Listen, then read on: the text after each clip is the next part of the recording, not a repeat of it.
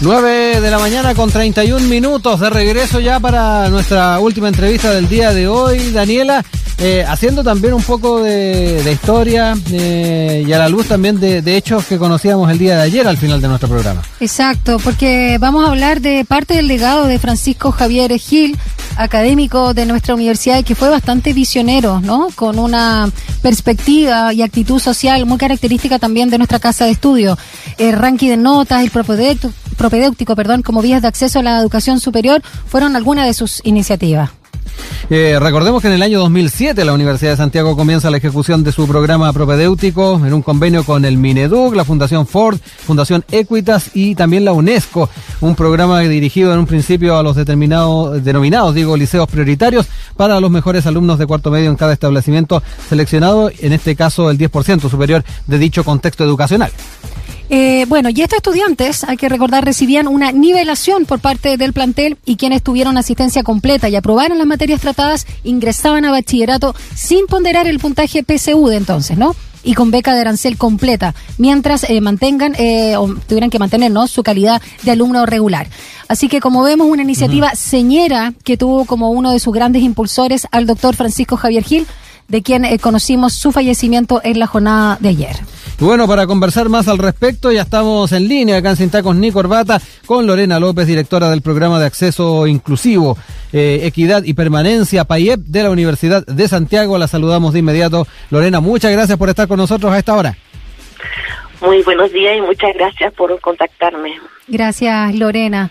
A ver, respecto como la introducción que hacíamos con Rodrigo, eh, al hablar de un ingreso más inclusivo y justo a la educación superior, sin duda el propedéutico USACH marcó un hito. Cuéntanos eh, también cómo surge esta iniciativa que ya sabemos que ha sido replicada como política pública. Eh, bueno, ustedes ya señalaron en una muy breve síntesis, muy precisa, cómo surge desde los liceos prioritarios, eh, esta iniciativa de darle otra forma a, algo, yo creo que algo más importante que eh, estuve pensando en lo que hizo eh, Francisco Javier, yo creo que una característica fue advertir e identificar mecanismos regresivos que había en distintas políticas públicas en el ámbito de la educación superior. Entonces él advierte eh, junto con otros académicos, como pudiéramos mencionar a Máximo González, y, y forman esta, eh, esta preocupación por eh, formar previamente a los estudiantes para que llegaran a la universidad. ¿Y por qué se detectaron esto? Porque observaban que eh, en la composición del estudiantado no estaban no estaban representados todos los tipos de estudiantes que habían en, el país. Y eso da origen yo creo que es una sensibilidad que toma toma cuerpo. Ayer veía los, eh, las condolencias los saludos por Twitter hacia Francisco Javier y realmente es una emoción eh, muy grande pensar que eh, hemos sido capaces de, de avanzar de esta manera muchas décadas con mucho esfuerzo. Yo creo que por eso digo advertir, identificar y ser eh, sostenidamente eh, el, digamos, el pionero o el puntero para hacer las denuncias y, y unir lazos con universidades, con organismos como la UNESCO, para eh, consolidar esta perspectiva. Yo creo que es un cambio casi paradigmático respecto de quiénes son los estudiantes que podían convertirse en profesionales en la universidad. Eso yo creo que es fundamental. Perdona, Rodrigo, y, solo eh, como ampliando lo que señalaba Lorena respecto a las condolencias por la muerte de Francisco Javier Gil, no solo, por supuesto, por eh, sus acciones, por esta visión que tuvo eh, y la propuesta genial, sino también señalar ¿no? que era una persona absolutamente encantadora, ¿no? de una no solo sensibilidad social, sino que tenía un trato de persona. Nosotros muchas veces lo tuvimos acá en la radio y era realmente encantador, con muy, muy buen humor. Bueno, sí, también. Solo quería eh, eso. sí, uno pues también recordaba muchos almuerzos que tuvimos en el casino de la universidad en conjunto. A veces también podríamos tener controversias. Eh, yo ahora estoy en una de las unidades que él eh, fundó y que consolida el trabajo de décadas que han hecho muchos otros profesores, entonces me siento parte de, de esta posta, la verdad. Mm. Eh, Lorena, tú ahí recordabas también eh, algunos elementos que el eh, propio profesor Gil traía a colación a la hora de ir proyectando los, escenarios en el marco de este acceso inclusivo. Eh, él tenía una frase, ¿ah? la PSU es muy servicial a la segregación social. Eh, en ese sentido también es importante ver cómo cada uno de estos elementos puede ayudar a moldear un nuevo tipo de, de, instrumento de acceso a la universidad. Ya algunos pasos se están tratando de dar con la PDT. Eh, ¿Puede empezar ahí a marcarse un camino distinto, crees tú?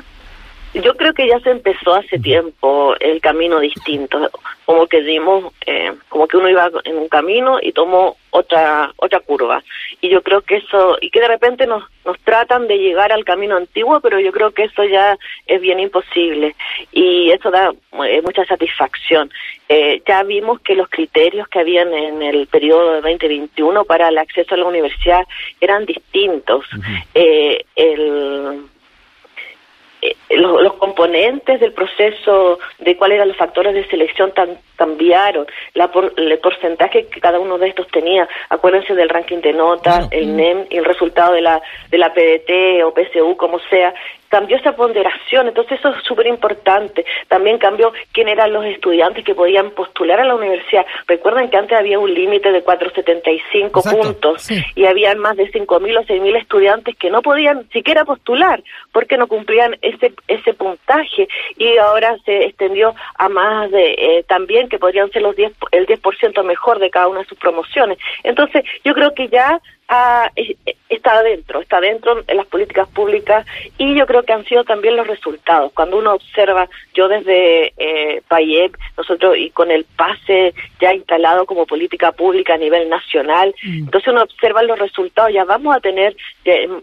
algunas universidades ya están los estudiantes eh, convertidos en profesionales, nosotros ya por el propedéutico hay muchos, son, son muchos años, entonces tenemos estudiantes que ya son profesionales y que no solo, eh, yo creo que aquí es importante lo que es la formación universitaria, no solo es para que uno gane un poquito más de plata que si tiene título o no tiene título, yo creo que también te da el acceso a la cultura, eh, a, a, ser capaz de mirar quizás de otra manera, incluso tu, tu, propio punto de partida. Claro, te amplía la visión. Exacto, entonces yo creo que eso es fundamental, que eh, si bien tu familia puede haber sido no universitaria, pero el hecho que tú seas, tú también vas a, ampliar la, la, eh, la variación de posibilidades que tienen tu familia, todos, digamos. Estamos conversando esta mañana acá en Sin Tacos ni Corbata con Lorena López, directora del programa de acceso inclusivo, equidad y permanencia PAYEP de la USACH, a propósito también del legado de Francisco Javier Gil, quien falleció el día de ayer. A propósito, cuando se habla tanto de la meritocracia, ¿no? Y a veces se ensucia un poco el concepto o la experiencia de lo que es la meritocracia en el debate público, Lorena, también es importante recordar otra de las frases eh, que guía esta iniciativa, que es que los talentos están igualmente distribuidos entre ricos y pobres y el asunto finalmente es que estos talentos no se perdieran por falta de recursos o bien por una prueba estandarizada que no era equitativa. Esa visión tú sientes que se está ampliando de alguna manera no solo al ámbito de la educación eh, superior, sino también quizás en otras áreas, aportas también de este proceso constituyente donde este tema de, de los talentos o de las oportunidades, para no seguir hablando de privilegiados o de ricos y pobres, eh, termine de una vez por todas en una sociedad tan desigual. Eh, bueno, exactamente. Yo creo que cuando uno eh, como usar una metáfora, una metáfora cuando uno eh, inicia como un camino eh, innovador, como inició Francisco Javier, es como entrar a una pieza oscura que de repente uno está un rato y ve todo oscuro y después empieza a distinguir ciertas mm. cosas. Yo creo que ahora estamos ya distinguiendo más. Al principio distinguíamos de una manera, ahora yo creo que estamos distinguiendo más elementos y efectivamente los talentos están distribuidos entre rico y pobre, o yo creo entre gente que ha tenido más oportunidades y menos oportunidades, más bien como para salir un poco de entre los ricos y los pobres, pero también hay que considerar que nosotros estamos a la base de nuestra igualdad estructural. O sea, uno puede ser un pobre muy talentoso, pero también tiene oportunidades que se desarrollan. Hay eh, 12 años previo de escolarización que no se han tenido la oportunidad para desarrollar los mismos... Eh, habilidades que a lo mejor de base ya estaban. Entonces yo creo que también hay que ser consciente de eso, no necesariamente, no solo porque te dan un acceso y uno puede haber sido el mejor de un, cierto eh, colegio, tú vas a poder rendir en, en, de condiciones. Eso no es así. O sea, hay que reconocer también que esa desigualdad estructural eh, tiene impacto, lo que no quiere decir que este, el mundo esté terminado y sea determinista. Nosotros hemos visto, vemos todos los semestres cómo los estudiantes avanzan y por eso este año eh, estamos muy felices porque vamos a hacer este mes de plan de transición, o sea, todos los estudiantes, aquellos que han tenido más oportunidades y otros que han tenido menos oportunidades para eh, fortalecer habilidades y conocimientos sobre temas eh, esenciales para su tránsito en la educación superior, vamos a estar en, un, en, un, en una sola oportunidad aprendiendo nuevas cosas. Eh, lo otro importante, Lorena, es eh, proyectar un poco hacia dónde están los desafíos ahora. Eh, ya hemos dado cuenta de, de, qué manera el propedéutico eh, ha estado marcando la, la, pauta de lo que son los elementos de inclusión que incluso el, el propio Estado ha estado incorporando en sus, en sus dinámicas. pero, ¿cuáles son los otros desafíos? ¿Dónde ves tú que se puede seguir, se puede seguir avanzando? Bueno, en esta metáfora que yo usaba de la pieza oscura, mm uno va viendo muchas más cosas. Eh, nosotros tenemos un gran tema eh, que es eh, los estudiantes migrantes. Y los estudiantes migrantes, la política migrante, ese es el tema que vamos a tener en estos no sé, los próximos 10, 20 años en este país. Están los migrantes, están en la escuela de escolares y de media los migrantes y se van a convertir en estudiantes universitarios. Nosotros ya tenemos este año, por ejemplo, estudiantes que participaron en nuestros programas PASE eh, y que sin embargo no pueden, eh, tienen el cupo, no se pueden matricular porque dada su condición de migración que no está resuelta, mm. no pueden obtener eh, beneficios estatales. Por lo tanto, ellos no se pueden matricular. Ah. Y eso contraviene toda una, una cantidad de tratados que eh, es de derecho que Chile participa para eh, los estudiantes y jóvenes migrantes tienen que tener los mismos derechos que tenemos todos. Entonces ahí ya eh, este es un gran desafío, porque por la política pública nosotros el año pasado hicimos muchas gestiones a, nivel de congreso, de cartas al Mineduc, no solamente desde la universidad, sino que de muchas universidades para presentar el problema que no es del Ministerio de Educación solamente, sino que es del Ministerio de Hacienda, sino que es el, eh, de Relaciones Exteriores, entonces, porque los procesos se demoran mucho, entonces los jóvenes llegan a la universidad y no tienen todos sus papeles listos para eh, poder optar a beneficios. Mm. De que hay pega, hay pega.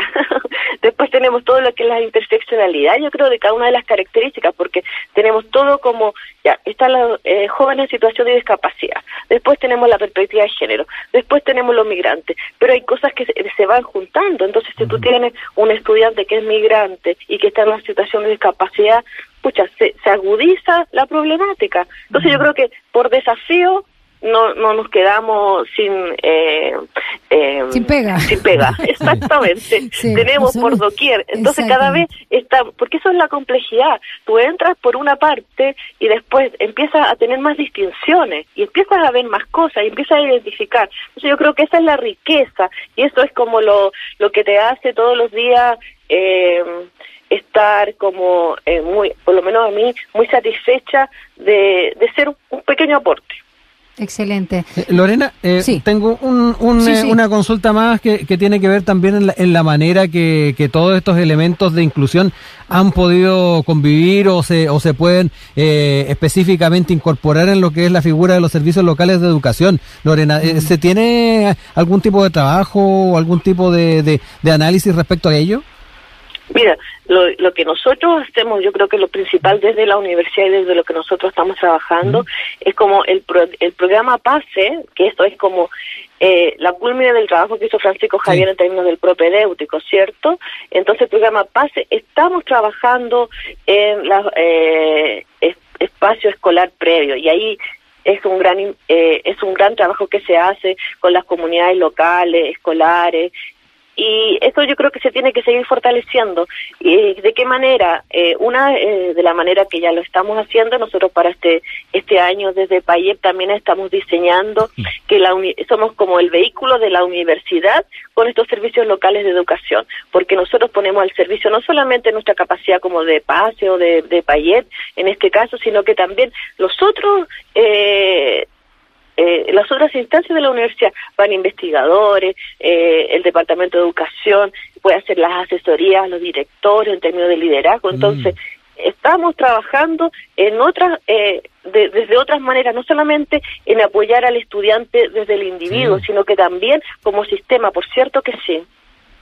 Y Lorena, solo para finalizar, ya que estábamos eh, leyendo ahí eh, con el equipo de producción y con Rodrigo, algunos de los mensajes bien sentidos de parte de los rectores en torno a la figura de Francisco Javier Gil, ¿no? que apareció de hecho en el diario El Mercurio, donde, bueno, muchos agradecían, por cierto, el trabajo eh, realizado, el, gran aporte. Rodrigo, no sé si quieres citar, tú que tienes mejor vista que yo, alguna, alguna de las... abierto el artículo que sí, alguna de las frases, porque la verdad es que son bien interesantes. Por ejemplo, a ver, aquí me voy a acercar. Enio Vivaldi, eh, el rector de la Universidad de Chile, dijo, su legado nos inspira a seguir avanzando en un sistema más justo. También el rector eh, de la Católica, Ignacio Sánchez, destacó la convicción que puso Francisco Javier Gil en llevar adelante un proyecto que lideró con la conciencia de que los talentos de los estudiantes estaban distribuidos en todos los sectores, como mencionábamos. Y hace una reseña bien bonita justamente de lo que fue su trayectoria.